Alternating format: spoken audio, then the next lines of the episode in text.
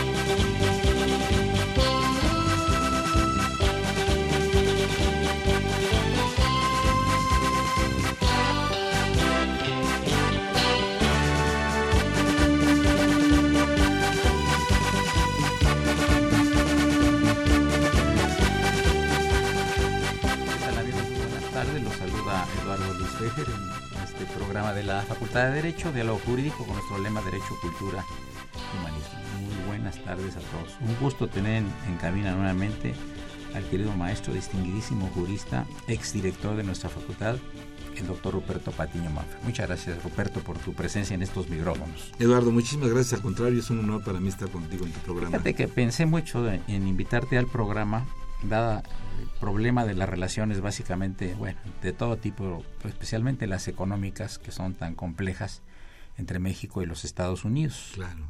Se habla tanto de la eliminación del Tratado de Libre Comercio, las posibles implicaciones. Otras dicen que no, que mejor que se, se retire, que sea una cosa bilateral. Otros más dicen que está como supletorio la, supletoria de la Organización Mundial del Comercio. Entonces, como tú eres un especialista en esto, yo quisiera abordar estos temas para que nuestro auditorio esté eh, pues pendiente de estos temas que indudablemente nos afectan y nos van a afectar a todos.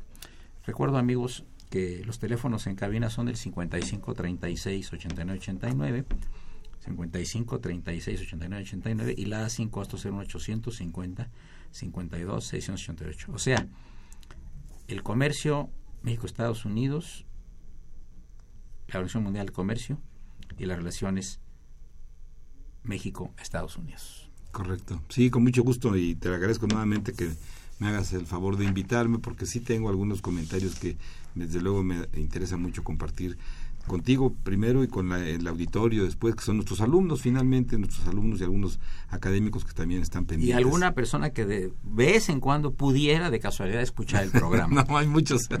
no, no me refiero a eso. Yo sé que hay mucha audiencia, lo hemos comprobado, tú me lo has eh, comentado, eh, pero creo que vamos eh, nos que, orientamos básicamente a nuestra a la comunidad universitaria que es para quien estamos eh, trabajando y estudiando y investigando no así es. Y si me permites me gustaría hacer una breve reflexión antes de entrar ya al tema que desde luego lo vamos a abordar eh, me, al estar un poco pensando que, cómo, desarrollar en, el tiempo breve que es el tiempo de este programa un tema tan complejo porque es un tema que tiene muchas aristas eh, pensé que algo tendríamos que decir de cómo, cómo pensamos que nos ve la comunidad internacional cómo nos ven los países eh, los demás países en el mundo cómo ven a México. Y, lamentablemente creo que mi respuesta, cuando menos, y desde luego no es una simple opinión personal, yo creo que nos ven como un país muy débil, un país muy debilitado.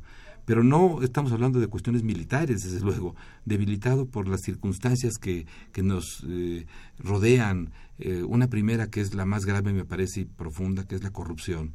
Eh, acabamos de leer, y eso fue lo que me animó a platicar un poco de esto, el informe del Auditor Superior de la Federación, 165 mil millones que no se explican dónde quedaron, cómo fueron, si se utilizaron, no se utilizaron, hay, eh, subejercicios, en fin, ¿no? Eh, que es superior esta cantidad a la del 2014, porque este informe es del 2015. ¿no? Entonces, eh, ese es un tema fundamental, ¿no? El tema de la corrupción en todos los niveles y en todas las instituciones del país. Eh, creo que no hay una que se salve, ¿no? Salvo nuestra universidad, que afortunadamente sigue siendo una, un, claro en, en, la oscuridad, pero de veras en general es, es difícil, ¿no? No podemos universalizar, pero creo que ese es un tema fundamental, la corrupción. La corrupción junto con la impunidad, ¿no? Porque alguien podría decir, bueno, corrupción hay en todo el mundo, casi casi algún día escuché, eh, la corrupción está en el ADN de las personas. Podría ser, ¿no? Me parece una actitud un poco cínica decir que está en, pero la impunidad no, ¿no? E, ese es el tema. Aquí la corrupción no, no, vamos, simplemente no se investiga, no se castiga, ¿no? en fin, tenemos muchos ejemplos y no tiene caso meterlos a todos ellos, pero más allá de la corrupción, la inseguridad, la pobreza, la inequidad. Tenemos un país de donde tenemos al funcionario, empresario más rico del mundo, uno de los más, ¿no? Y 30 millones de, pobres en pobreza extrema que no tienen para comer, ¿no? Y algo que a mí me parece absolutamente grave, que es las dos dependencias que hemos generado a través del tiempo por eh, malas decisiones de nuestro gobierno. Fíjate, esto es fundamental, la dependencia alimentaria no somos capaces de producir todos los alimentos que consumimos y dependemos de lo que traemos de Estados Unidos. Me refiero a trigo, sorgo, soya, frijol. Maíz. Maíz, desde luego. Imagínate maíz, que México es la cultura del maíz. Bueno, que ese son, son, los alimentos. Porque alguien dirá, bueno, sí, pero en el campo exportamos frutas y hortalizas. Y es cierto, somos el principal proveedor de frutas y hortalizas de invierno para Estados Unidos. Pero eso no son los alimentos de toda la población. Estamos hablando de las oleaginosas, de los, de los granos, ¿no? Lo acabas de decir del maíz, del trigo, el sorgo, soya, frijol. Pues eso somos importadores. El día que nuestro principal proveedor, que es Estados Unidos, o Europa, que también es productor de estos eh, granos, eh, le suban el precio a los productos porque ya no quieran subsidiarlos, pues los, vamos a tener que pagar al precio que nos los quieran vender. Y no es forma de decir, bueno, si, si estamos caros, volvemos a producirlos, porque la pregunta sería, ¿con qué campesinos? si todos los campesinos o la gran mayoría de campesinos mexicanos han abandonado el campo por la, falta de, oportunidades y justamente son los que están en Estados Unidos. ¿Qué les vas a decir? Regrésense a producir al campo, el campo que, todo el mundo lo conocemos, está abandonado en nuestro campo. Uno va caminando por carretera hacia Zacatecas, Durango, hacia el norte y ves de veras los campos, eh, los ranchos abandonados con la hierba crecida. E, eso no es fácil recuperarlo. Esa es una dependencia, la dependencia alimentaria y la dependencia energética. El 70% de la gasolina que consumimos en el país viene de Estados Unidos. Si un mal día señor este Trump, este señor loco de Estados, presidente de Estados Unidos, se le ocurre amanecer de malas y decir, bueno, vamos a prohibir las exportaciones de gasolina a México, ¿verdad? O no las prohibimos, vamos a ponerle un impuesto de exportación a la gasolina del 50%. Eduardo, ahí sí nos ponen de rodillas, ¿no? Le pagamos el muro y los muros que quiera, porque ¿qué hacemos con el 70% menos de gasolina? Teniendo seis refinerías que nuestro gobierno no está haciendo nada por echar a andar, están eh, trabajando al 40%.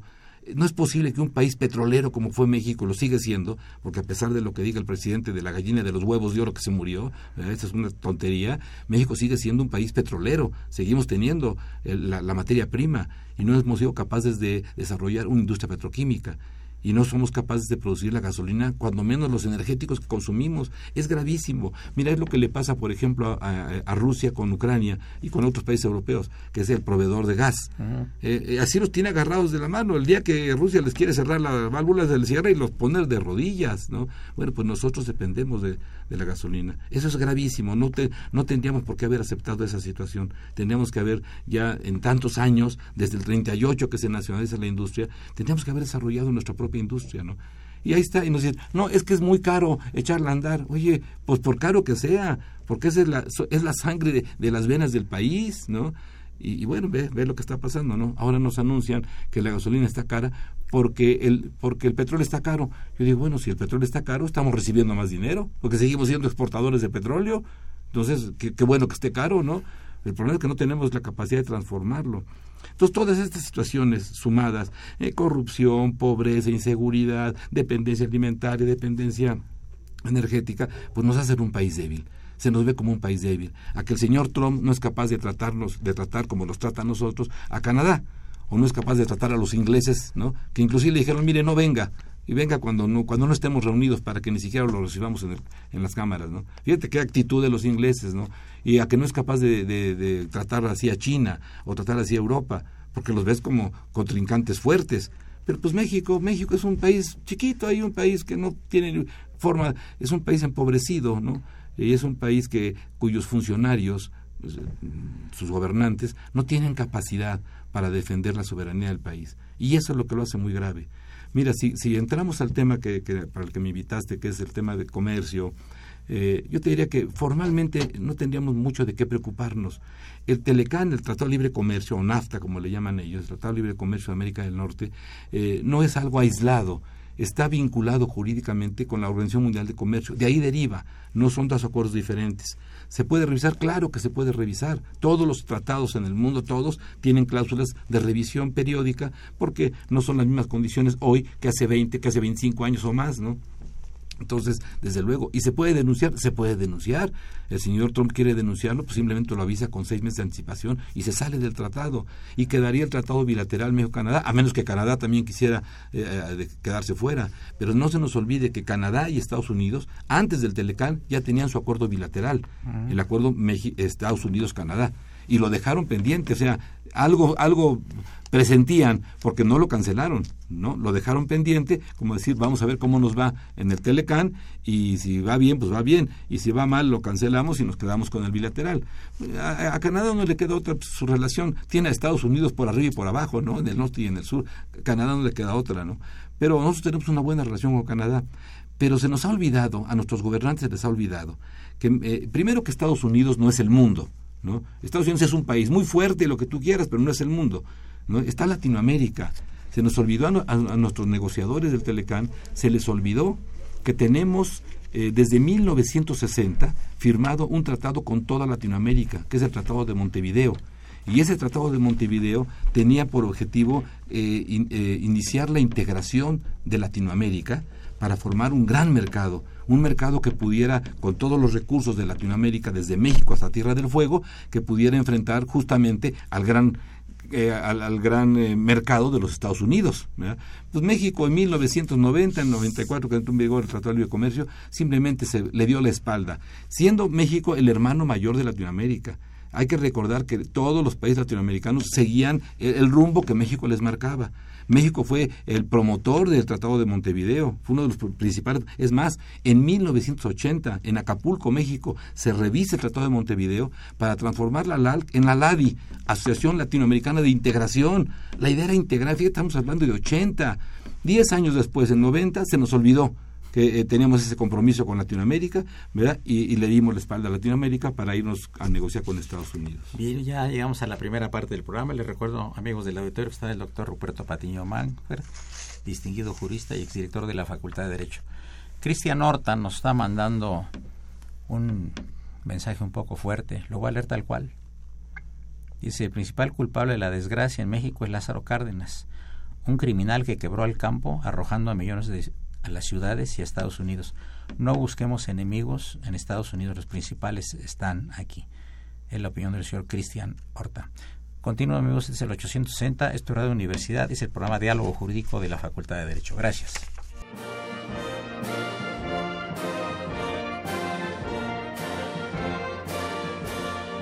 Su opinión es importante. Comuníquese. Nuestro número 5536 8989. Del interior de la República 01800 5052 688.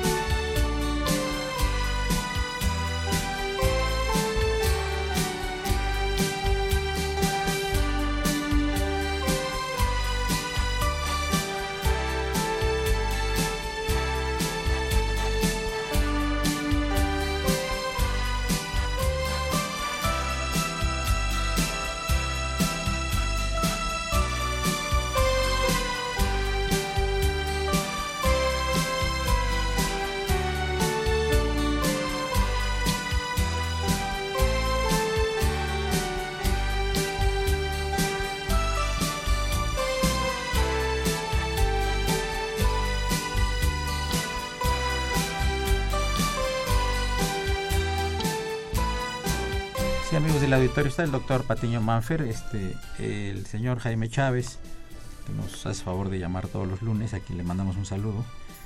Dice lo siguiente, totalmente de acuerdo. En el juramento que dicen los funcionarios al tomar posesión, dicen que la, pat, que la nación me lo demande. ¿Pero cuál nación? Pregunta Jaime Chávez. Porque la de México está muda, ciega y sorda. Por eso la corrupción y la impunidad. ¿Qué se puede hacer con esta nación? Pregunta Jaime Chávez. Sí, bueno, eh, no es algo, no es, no es fácil, ¿no? ¿Qué podemos hacer contra la corrupción, que es algo que se ha arraigado tanto en la cultura mexicana, ¿no? Insisto, la corrupción puede estar en todas partes. El tema es la impunidad. Mientras nuestras instituciones eh, no funcionen, instituciones impartidoras de justicia, persecutores de los delitos, no, no funcionen y sometan al corrupto, no nada más a la pena que le corresponde de acuerdo con la ley, sino a regresar lo que se robaron, lo que se llevaron indebidamente y, realmente se, eh, hagan eh, lecciones que, que dejen claramente que la corrupción no se va a permitir en México y al corrupto se le mete a la cárcel o se le aplica la ley que eh, le corresponda y se le recogen los bienes que tengan. No puede ser, vamos, es que ¿Qué otra cosa podemos hacer? Bueno, podemos empezar a hacer un programa en la educación, ahora que está tan de moda la reforma educativa, ¿qué contenido le vamos a dar a esa reforma? Porque no basta nada más con poner profesores buenos, ¿qué, qué van a enseñar? ¿no? Para mí es más importante que enseñen civismo y convivencia, ¿no? Y trato con los demás, respeto a los diferentes, respeto a los lugares públicos, en fin, a que sepan geografía. Perdón, ¿no? pero si un niño sale de la secundaria y no conoce mucho de geografía, pues ya lo, ya lo conocerá cuando lo necesite, y para eso están las redes y todo. Pero si no sabe de valores de convivencia social, eso sí nos afecta a todos, ¿no? En fin, e, es un tema que habría que verlo Ahora, mucho más. Eh, eh, siempre todos nos preguntamos, tenemos un país grande, hermoso y rico. Una frontera enorme con el principal consumidor de productos del mundo. Así es. Sí, tenemos hermosísimas costas de las mejores del mundo. De las tres zonas pesqueras del mundo, México tiene una. Aquí tenemos cultura prehispánica, colonial, eh, virreinal, eh, del siglo XIX, moderna, ultramoderna. Claro. Eh, digo, tenemos tantas cosas. La, la segunda comida más variada del mundo es la mexicana. los artículos de artesanía es la segunda, después de China también, la más grande del mundo. Tenemos pirámides, tenemos... Cuando te, llevan al extranjero, te empiezan a decir, aquí estuvo tal cosa, aquí estuvo el templo de Olimpia, aquí estuvo el coloso de Rodas, aquí estuvo... Y en México, aquí está o sea, allá tienen puras piedras rotas y aquí tenemos pirámides que todavía existen, y la de Chichén, y la del Sol, y de la Luna y todo. La pregunta, ¿qué fue, donde nos, qué fue lo que nos pasó? ¿Dónde, dónde estuvo el, este corte? Porque hubo una época todavía, en los años 50, 60, que más o menos la economía estaba bien. Pues sí, pero, pero malas, ¿dónde, vino el punto de rompimiento? Yo, creo que malas políticas, eh, malos gobiernos, la verdad, y no es por echarle la culpa, no voy a dar ningún nombre que no importa, todos lo, sabemos, pero a ver, acabas de hablar de un litoral, 11.400 kilómetros de litoral tenemos. ¿Cómo es posible que no seamos un país de pescadores, por ejemplo? Que no tengamos una flota pesquera muy importante cuando tenemos aguas frías en el norte, templadas a la mitad y cálidas en el Caribe y tenemos, lo acabas de decir, eh, zonas pesqueras de primera, ¿no? Pescamos atún y de vez en cuando un poco de sardina consumimos más carne de puerco y de res, para la que no estamos, no tenemos vocación agrícola en el país, porque nuestra tierra es una tierra de temporal, es una tierra muy accidentada, que no son las grandes este, planicies, esas se las, se las llevó a Estados Unidos, todo el sur de los Estados Unidos, de todo el territorio que perdió México, es tierra propia para la agricultura, ¿no? Entonces ellos tienen agua, tienen tierra, tienen tecnología, tienen capital, por eso son productores eficientes de alimentos. Está bien que lo sean, pero nosotros podríamos ser productores de productos pesqueros y tener una industria pesquera que tampoco la tenemos. Entonces, no, no desarrollamos una industria pesquera teniendo el recurso, no una industria petroquímica teniendo el recurso. Optamos más por una agricultura que no nos da suficiente y ahora hemos generado una dependencia alimentaria. En fin, son malas decisiones y yo creo que tiene que ver con malos gobiernos. Con, mira, eh, estábamos en la mañana platicando con algún colega y en la nota de hoy venían los, los sueldos estratosféricos que ganan funcionarios de gobierno y de, poder judicial y todo esto, ¿no? Y, nos acordábamos de esa medianía republicana de la que hablaba Benito Juárez, Pues no puede ser, no puede ser que tengamos el poder judicial más caro del mundo Nuestros ministros ganan más que cualquier otro juez de, su nivel en cualquier parte del mundo. ¿Cómo es posible eso en un país con tanta pobreza? ¿no? Eh, en fin, yo creo que son cuestiones que han venido, lo hemos venido arrastrando. Eh, aquí veníamos eh, leyendo, estábamos leyendo esta, esta situación que hablan del general Cárdenas. Yo difiero de la opinión, yo no creo que el general Cárdenas haya sido un traidor a la patria. absoluto. ¿no? Yo creo que lo que hizo que fue recuperar esa riqueza petrolera. Ahora, que no se usó, yo me preguntaría, ¿dónde, ¿dónde está toda la riqueza petrolera? Recordemos allá en las épocas de López Portillo, acuérdate que el barril del petróleo llegó a estar a más de 100 dólares el barril, cuando nos costaba extraerlo de los pozos, 10 dólares más o menos, menos o más 10 dólares. O sea, tenemos 90 dólares de, margen. ¿Dónde está todo ese dinero? ¿A dónde fue a parar? Eh, entonces, bueno, eh, eso no es culpa de Cárdenas. Por supuesto. Yo creo que fue un gran hombre, ¿eh? en todos sentidos. Yo creo que sí. Ah, no, por supuesto. yo, creo que gran patriota. Bueno, entonces, si volvemos al tema de México, Estados Unidos, que el Telecán, bueno, yo decía, el Tratado de Libre Comercio América del Norte eh, está enganchado jurídicamente a los acuerdos de la OMC. Eh, eh, literalmente está en el artículo 24, párrafo 5 del GATT, ahí se establece la posibilidad de que los estados puedan firmar tratados de, para crear zonas de libre comercio o uniones aduaneras, es decir, procesos de integración, ni siquiera son acuerdos comerciales. ¿No? Eh, Estados Unidos no puede hacer acuerdos comerciales sectoriales, por ejemplo, o por productos, no puede hacerlo, porque caería en el artículo primero de la cláusula de la nación más favorecida. Tendría que extender inmediata e incondicionalmente al resto del mundo, tendría que, extender eh, los beneficios yo creo que los asesores de Trump lo van a hacer caer en la cuenta de que él no puede ir en sentido contrario a cómo va el mundo. El mundo va hacia la apertura de los mercados. Eso ya es irreversible. La globalización nos obliga a la apertura de los mercados, a la eliminación de barreras, a especializarte. Un país no puede producir de todo tienes que producir aquello para lo que tienes ventajas, ¿no? Por tus recursos naturales, por tu mano de obra, por, tu, por tus condiciones, ¿no? Entonces tenemos que crear condiciones en México y ser productores de especialidades. ¿Qué es lo que podemos producir con, eh, de una manera más eficiente, más competitiva? Y lo que no, pues lo importa. Ese, ese es el destino de todos. No hay un solo país en el mundo que no sea importador. Y Estados Unidos es uno de los principales importadores porque no produce de todo, ¿no? ¿Por qué? ¿Quién nos está ganando el mercado de los Estados Unidos? No son, no son los estadounidenses, son los chinos que nos están ganando el mercado de Estados Unidos porque pueden llegar con mejores productos a mejor precio. Entonces, eh, tendríamos como que rediseñar nuestra política económica, ¿no? Es decir, que, que, ¿qué es lo que vamos a hacer? Pensemos que ya no hay tratado de libre comercio. No importa, hombre. Si no hubiera tratado de libre comercio, todos los países, incluyendo Estados Unidos, estamos vinculados jurídicamente por la OMC. Y en la OMC tenemos eh, eh, consolidados los aranceles de importación todos los países. Estados Unidos tiene aranceles consolidados de, como tope del 5% y en el industria automotriz hasta del 3%. O sea que Estados Unidos no podría aumentar los aranceles más allá del 5%, que no es una gran diferencia. Pensemos que ya no hay Telecán, no importa, estamos vinculados. Y no puede, no puede no cumplirlo, a menos que quiera pelearse con todo el mundo. ¿No? Y hay mecanismos de solución de diferencias en la propia OMC para, para que le fijen leyes espejo. ¿Tú te imaginas lo que va a hacer el mundo cuando este Trump o Estados Unidos pretenda violentar todos los acuerdos que han costado tantos años, desde 48 hasta 86, que 94 que termina la ronda de Uruguay? Todos esos acuerdos, él los va a violentar pues no, no puede. Y si lo hace, se, expone a leyes espejo, donde también los demás países le apliquen impuestos eh, eh, compensatorios eh, adecuados. ¿no? Empiezan las guerras económicas, ¿verdad? Y eso es lo más grave, ¿no? Que puede provocar una guerra económica, pero entre, entre Estados Unidos y el resto del mundo. Claro. Porque el resto del mundo va en un sentido diferente a cómo va este señor Trump. Habla el señor David Santiago y dice que en el mundo azteca el funcionario público era castigado con severidad. ¿Qué opina usted, doctor Patiño?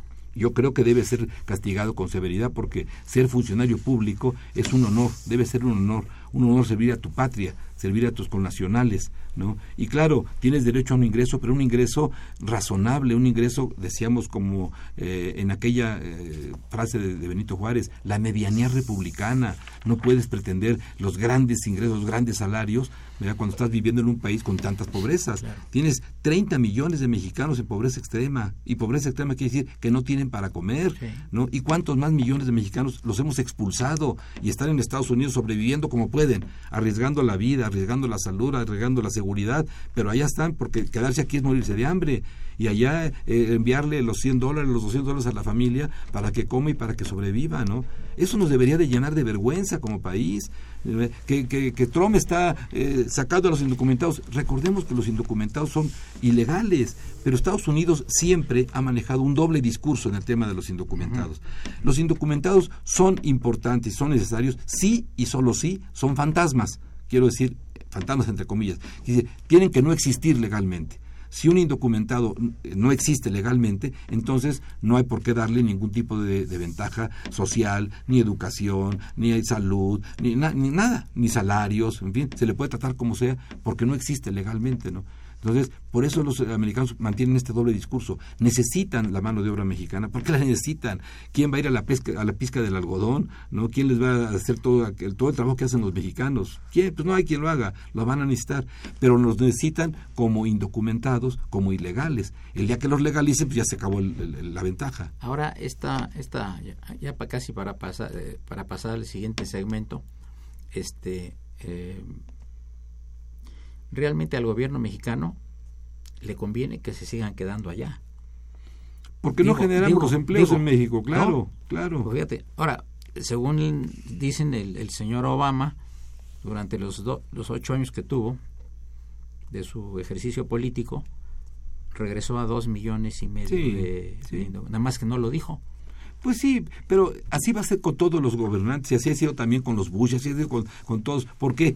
Porque necesitan este doble discurso, ¿verdad? Es decir, el discurso al público no es son indocumentados, son ilegales, hay que sacarlos del país, vamos para afuera, no es posible, ¿no? Pero por acá abajo dicen pásale, pásale, pásale, pásale, porque los necesitan, pero los necesitan como indocumentados, los necesitan como ilegales no como legales, por eso tienen que mantener ese doble discurso.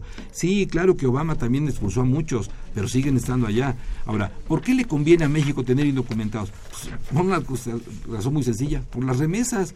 Fíjate qué grave es que las remesas que mandan nuestros paisanos a sus familias para que sobrevivan acá eh, son ingresos de divisas más importantes que el petróleo. Sí, claro. ¿No puedes entender eso? Sí, y como el turismo también, están ahí a la par. Bueno, imagínate nada más que grave, ¿no? Habla el maestro don Alfonso Muñoz de Cote. Ah, un amigo, muy un querido, colega, muy querido. jurista y profesor de la facultad. Dice que el programa está muy interesante y que se debe al invitado. Muchas gracias, Alfonso. saludos afectuosos. Sí, claro. Amigos, pasamos al segundo segmento del programa. Les recordamos se encuentra en cabina el doctor Ruperto Patiño Manfe, distinguido jurista, profesor de la facultad, exdirector de la misma. Soy Eduardo Luis Fejer, es el 860, esto es Radio Universidad Nacional Autónoma de México.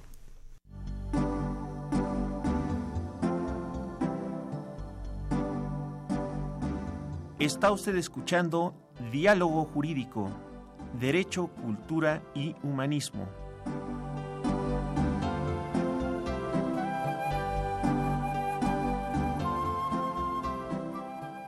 A través del 860 de AM.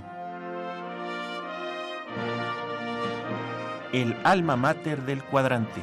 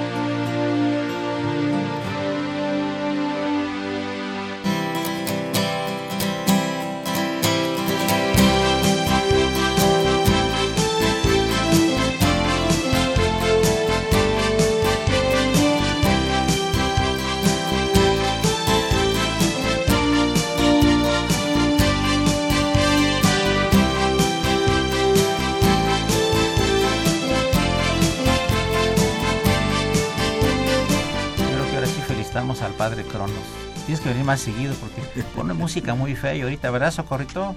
Niño de la radio, Raúl Romero Escutia, que está en cabina, saludos. Digo, vienes tú y pone música muy bonita, vienen otras gentes. es un buen amigo. y además, mira, aquí el señor David Santiago dice que felicita al doctor Patiño Manfer, invitado. Ojalá todos los maestros hablaran como él. Mm, muchas gracias. Yo quisiera regresar al tema de, de la gasolina, porque como que hay unos impuestos ahí muy especiales, ¿no? ¿Nos puedes platicar un poco de eso? Mira, eh, se nos, lo escuchamos todos los días en la radio, ¿no? El precio de la gasolina subió porque, porque el dólar, eh, el peso se devaluó frente al dólar, eh, ¿no? Y porque además el precio del petróleo está muy caro. Bueno, yo digo, sí, pues si el precio del petróleo está muy caro, qué bueno para México que es exportador de petróleo pues estamos recibiendo más divisas, supongo yo. Habría que ver cuánto es lo que estamos exportando y a cómo lo estamos exportando. Pero ese no es el problema. El problema del precio de la gasolina, porque además se nos llena la cabeza de que es que el gobierno ya no puede subsidiar. Yo me pregunto, ¿cuál subsidio? No hay absolutamente ningún subsidio a la gasolina. Lo que hay es un impuesto aberrante, un impuesto que es violatorio de la Constitución y de tratados internacionales. Me explico. En la ley del impuesto especial sobre producción y servicios, se y, lo subrayo, impuesto a la producción y servicio. En México se le aplica a la gasolina importada un impuesto de 4.16 por litro. ¿Cómo le aplicas a un producto importado un impuesto que está diseñado para la producción en el país? Tú no puedes aplicar al, producto importado que además ya pagó impuestos en su país de origen. Es una doble tributación. Pero además eso viola las reglas de la OMC, porque México cuando se ingresó al, al GATT desde entonces y ahora somos miembros de la OMC, consolidó, como todos los países, consolidó su tarifa de impuesto de importación. La tarifa la tenemos en la ley de los impuestos generales de importación y exportación. Y ahí la gasolina tiene un arancel cero. O sea que la importación no puede pagar impuestos porque está consolidado el arancel cero. Sin embargo, en México, a la importación de gasolina le aplicamos un impuesto a la producción y dice, vamos, es una aberración. Estamos violando inclusive los, acuerdos con la OMC. Si tú le, y, y, no nada más eso, no nada más es el 4.16 por litro de importación. Además, por la comercialización le aplicas 11.05 centavos por litro. Si tú le quitas estos dos impuestos que no son que son improcedentes, porque insisto es producto importado, pues la gasolina nos andará costando 10, 11 pesos cuando mucho. ¿Dónde está el subsidio del que habla el gobierno? Si lo que están haciendo es un impuesto que además escuchaba yo a un funcionario de gobierno que ya ni me acuerdo su nombre, decía, es que ese es un impuesto muy bueno porque obliga a que se consuma menos gasolina, porque como es cara, se consume menos. El impuesto está diseñado para que se consuma menos gasolina y los que más la consumen, que son los ricos, van a pagar más porque, bueno, es, que de veras están desquiciados estos funcionarios de gobierno y, y que los transportistas de los autobuses, los microbuses y los taxis, ¿eso no pagan el impuesto? ¿No? O la transportación de alimentos, la transportación de mercancías, no pagan impuestos. Pero, pero es de, eh, de, veras, lo escuché, es un funcionario de gobierno, ojalá me acordara de, su nombre, pero diciendo en la radio, diciendo el impuesto, es muy bueno este impuesto de producción y servicios, aunque sea producto importado, porque con eso este, desincentivamos el uso de la gasolina, porque como es cara, entonces la gente no va, entonces van a pagar más los que más manejen, los que más usen el automóvil, que son los ricos, los pobres ni automóvil tienen, no van a pagarla. Fíjate qué absurdo y qué mentalidad tan... Y además como van a usarse menos, menos gasolina, es un beneficio para el medio ambiente. O sea, son dos ventajas según ellos este impuesto, ¿no? El que se consuma menos gasolina, yo quiero ver las estadísticas a ver si a partir de esto se ha consumido menos gasolina. Pero en todo caso, el impuesto no nomás le pega a los que tenemos automóvil, le pega a todo el transporte. Pues la gasolina es como la sangre de las venas del país. Claro, claro. Bueno, pues eso dicen los. Yo creo que el gobierno debería de repensar las cosas. No puede estarnos hablando de subsidios, no hay tal subsidio. Debería de eliminar este impuesto que es. Yo digo que inclusive eh, riñe contra los principios constitucionales. porque puede haber un amparo, ¿verdad? Eh, yo creo que sí, porque estamos violando. Sí, y aquí hablando del amparo, ¿no? Nuestro gobierno del Distrito Federal promueve un amparo de lo más, perdónenme, pero de lo más ridículo, porque es un amparo para ver si logra, eh, eh, quejándose de, la diversidad. No, es que nos están tratando mal porque somos, porque son diferentes precios. Eso no procede, eso no se puede discutir a través del amparo. ¿no? Lo que sí podrías discutir a través del amparo es esto, ¿no? La improcedencia de este impuesto. Y si logras ganar el amparo y, queda la gasolina sin este impuesto, la gasolina en, automático baja a 11 11, 10, 11 pesos el, Aquí tenemos dos llamadas del auditorio. Eh, Karina Terán felicita al programa por abordar temas de actualidad y, y saluda al doctor Ruperto Patiño. Ay, muchas gracias, muy amable. Eh, Yolanda Terrazas, voy a leer lo textual, ¿eh? La diferencia entre Estados Unidos y México es lo que acaba de señalar el maestro. Aquí es una falta menor el violar la ley. En Estados Unidos los migrantes ilegales la violaron y necesitan ser castigados. Felicito a Trump por atreverse. Mm.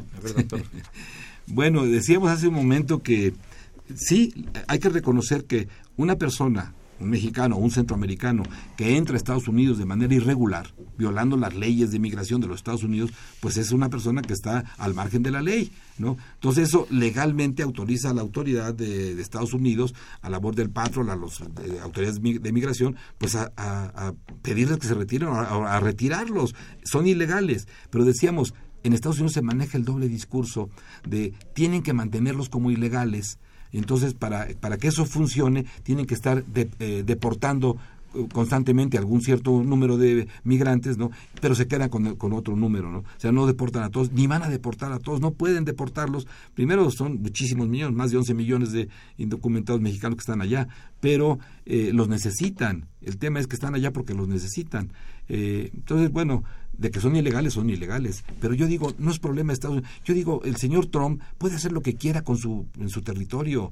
Él es el presidente constitucional de los Estados Unidos de América y tendrá que darle cuentas a sus votantes. Y sus votantes no nada más son las personas eh, de, la calle, sus votantes también son las grandes corporaciones, las grandes financieras que manejan, que realmente son las que manejan el país y el mundo, porque son las que manejan los dineros, los recursos. Y no le van a permitir a Tom que les afecte sus negocios y que les eh, dañe sus, eh, sus ganancias. Lo van a parar, en algún momento lo van a parar pero eh, vamos, lo que él haga, si construye un muro, si, eh, si gobierna a través del Twitter, que es lo más grave, bueno, lo, que es impresionante es que el señor maneja a través de, gobierna el país a través de los Twitter.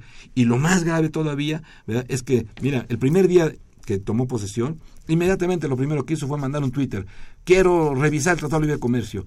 Y bueno, más tardó en poner el Twitter que nuestros representantes, ¿no? El señor este Videgaray y el resto de secretarios corrieron a Estados Unidos a ver qué se le ofrecía al señor cuando tendrían que haber esperado a que hubiera una nota diplomática. Eso no se puede pedir a través de un Twitter. Tenía que haber mandado una nota diplomática a través de los canales diplomáticos, decir eh, al gobierno de México, quiero eh, juntarme con ustedes para negociar una revisión del tratado. Y esto tiene todo el derecho de hacerlo. Y le hubiéramos contestado por la vía diplomática, ¿cuándo quiere usted que nos reunamos? Y lo invitamos a venir a México, porque usted es el que lo está pidiendo, venga a México con sus representantes y aquí hacemos la primera reunión.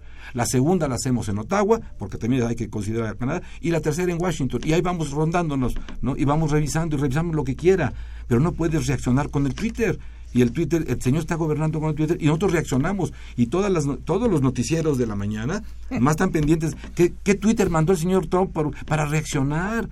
Es que deberíamos ni siquiera hacerle caso a esos Twitter, pues que hágalo. Él puede hacer lo que quiera en su país y sus votantes se lo reclamarán o se lo premiarán. Nosotros tenemos que tener nuestra propia identidad y nuestras propias actividades, sigamos haciendo por el bien de México. Y si algo que tome Estados Unidos como una medida nos afecta, pues llevémoslo a los, a los mecanismos de, control de, vamos, no vamos a pelear, eh, no, no va a haber una guerra militar, pero hay tribunales internacionales, ¿no? Somos miembros de la OMC y allá hay un tribunal, el órgano de solución de diferencias. Estados Unidos tiene más de 104, 105 casos de demandas de diferentes países por medidas arbitrarias que ha tomado al margen de los acuerdos. Entonces, sí Estados Unidos constantemente está tomando decisiones violentando los acuerdos que ellos mismos firmaron pero se les lleva al tribunal y se le obliga a reconsiderar y así ha sido desde que se negoció la OMC. Ahora, Ruperto, otra pregunta. Este, ¿Qué pasa con los migrantes centroamericanos? Que muchos de ellos los regresamos también nosotros. uy. ¿Y en qué de, qué manera, no? Ay, Eduardo. Y el trato. Vemos la paja en el ojo ajeno sin ver la viga en el propio, ¿verdad?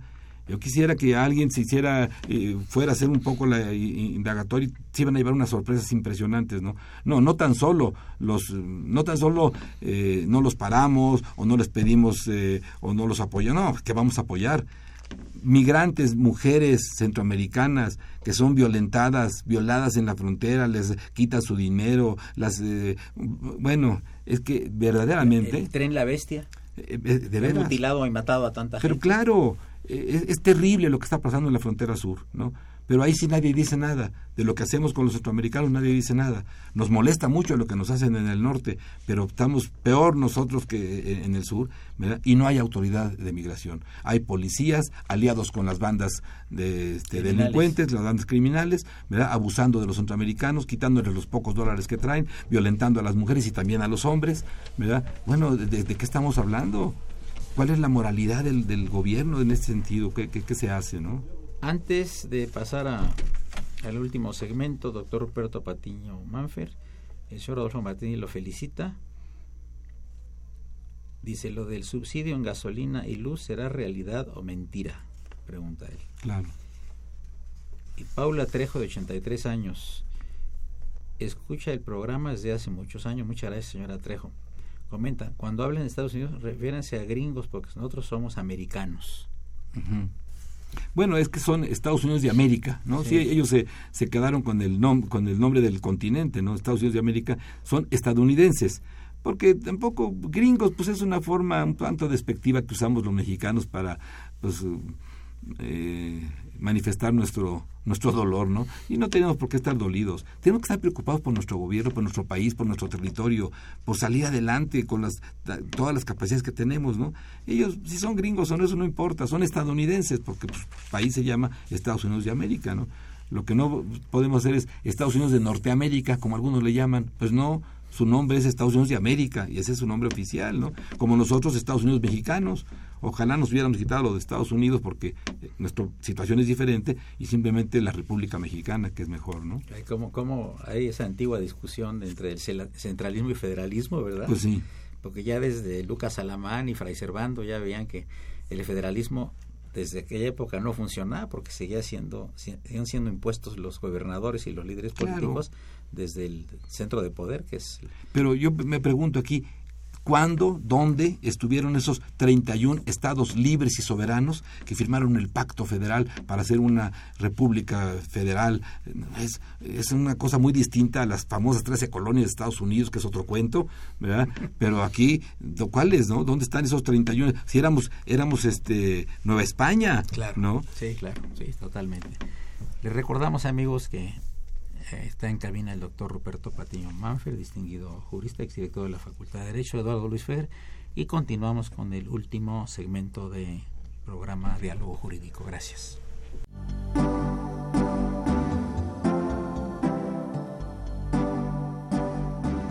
Está usted escuchando Diálogo Jurídico, Derecho, Cultura y Humanismo.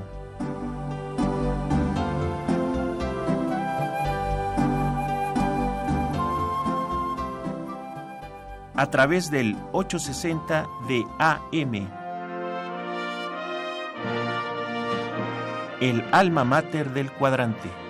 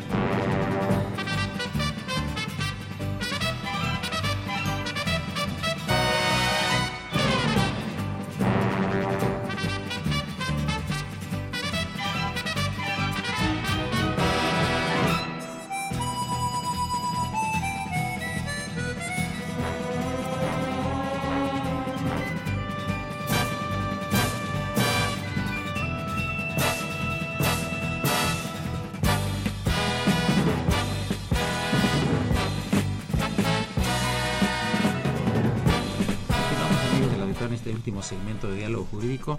Eh, María de los Ángeles Sánchez envía el siguiente mensaje. Felicita al doctor Ruperto Patiño y debería darle cátedra a Peña Nieto. ¿Qué opinas de eso? No, Roberto? bueno, de ninguna manera. Yo no creo que los gobernantes que tenemos ahora y los que hemos tenido antes sean tontos. No, E- eso, eso es darles una ventaja. Decir que el presidente, ay, es que mira, mira eh, su gabinete, qué tontos son, cómo tomaron una decisión. No, por favor, no les demos esa ventaja. Tontos no son. Son muy, audaces y inteligentes, si no, no estarían donde están.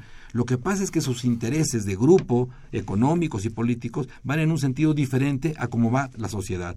La sociedad quiere ir, en un sentido, ellos van en un sentido contrario. ¿no? Entonces, aparentemente están tomando decisiones eh, de, de, in- injustificadas o inexplicables. No, para el objetivo que ellos tienen como grupo, ¿verdad? La medida está perfectamente bien tomada. Para el objetivo de la sociedad, pues sí, claro, nos tienen de rodillas, ¿no? Pero no es porque sean tontos. Son dos puntos de vista diferentes, ¿verdad? Claro, totalmente. Ahora, si hacemos una revisión histórica, en tu caso particular, ¿quién crees tú que haya sido el mejor presidente de México? Híjole, qué difícil, qué difícil me le pones este.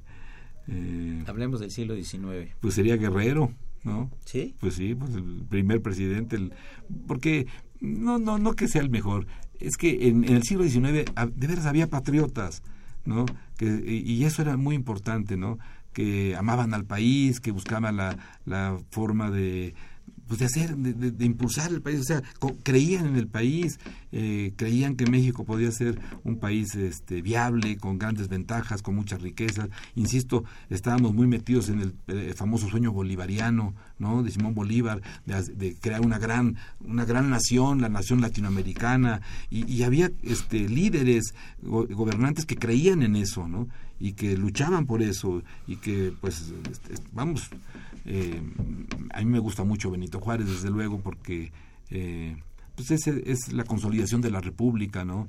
Eh, en las leyes de reforma y, y además, fíjate qué diferente, ¿no? Este Benito Juárez, pues, eh, eh, qué condiciones tuvo que vivir, en qué condiciones tuvo que gobernar, ¿no? terribles. ¿no? Eh, cuando se le ofrece eh, tomar decisiones que pudieran ser contrarias al, al interés del país, pues él se niega a hacerlo, ¿no? Siendo él presidente de la Corte, ¿no? Sí, sí, sí. Eh, en fin, eh, no creo que podamos decir este ha sido el mejor porque pues son claros claroscuros, ¿no? Todos tienen sus pros y sus contras, pero sí hemos tenido gobernantes más, sobre todo más eh, interesados por el país. Estos últimos gobernantes que hemos tenido en los últimos 50 años, a mí me parece que, que no, no, no, no encuentro yo Oye, ninguno. ¿y en el siglo XX? Pues es que si, eh, si digo que, que Cárdenas fue un buen presidente, me, me van a decir de cosas las personas que han hablado, pero pero, yo creo que Cárdenas tuvo la gran ventaja de recuperar para el Estado, para la nación, para el país, su principal riqueza, ¿no? Y ya fuera de lo más, todo, cualquier otra cosa que haya hecho podemos analizarla, pero ese solo hecho le dio al país la viabilidad económica para haber sido una gran potencia. Teníamos la materia prima, el petróleo, y lo que teníamos que hacer era transformarlo, agregarle valor y exportarlo al petróleo. El, problema está que los sucesivos gobernantes posteriores, las sucesivas administraciones, lo que han hecho es simplemente sacar el petróleo, la materia prima de los pozos petróleo y export- exportarla tal cual, porque era la forma más rápida y fácil de hacerse de dinero. ¿Cómo es posible que teniendo ese recurso y, que llegó a estar el, el petróleo, llegó, acuérdate, con el Portillo llegó a estar hasta ciento y pico de dólares el barril? Se nos dijo hay que administrar la abundancia, qué barbaridad, ¿no? Bueno, ahora tenemos una, estamos con una deuda externa, eh, la deuda del país, ¿no? que está ya a punto de, ser crítico la, la, situación, ¿no? O sea, estamos en niveles casi al límite de lo que los organismos internacionales consideran como prudente. ¿Por qué tanta deuda si tuvimos tanto dinero? ¿Dónde está ese dinero? ¿Qué se hizo con el dinero del, del petróleo? Fíjate, Ruperto, que ya nos está haciendo la seña el padre Cronos que tenemos que terminar el programa. Ah, pues sí, claro, muchas gracias. Pero aquí, mira, hay, una, hay un mensaje muy interesante. El señor Jaime Chávez dice, mi voto electoral para el cargo de presidente de México, para su distinguido y conocedor invitado. Ya tienes un voto bueno. para ser presidente de la República. Muchísimas gracias. ha de ser un buen amigo, seguramente. Ahorita yo voy a ver quién es, algún, algún amigo, alguien que le debo algo. No, para nada. Amigos, pues fue una operación de Socorrito Montes, a quien saludamos con el afecto de siempre. La imagen siempre grata de Francisco Trejo, que ha, sido muy exitoso en la publicación de su libro y lo seguirá haciendo, que es un libro muy interesante. Asistencia de producción, Bolívar Avilés. Ahora es el niño perdido de la Facultad de Derecho. Bien. Y Raúl Romero Escutia, el niño héroe de la radio. Eso es Eduardo Luis Fejer, la mejor de las tardes. Y mi agradecimiento a nuestro brillante invitado, el doctor Ruperto Patiño Montero. Muchas gracias, Adolfo. Continúen con la programación de Radio Universidad Nacional Autónoma de México y la mejor de las tardes para todos.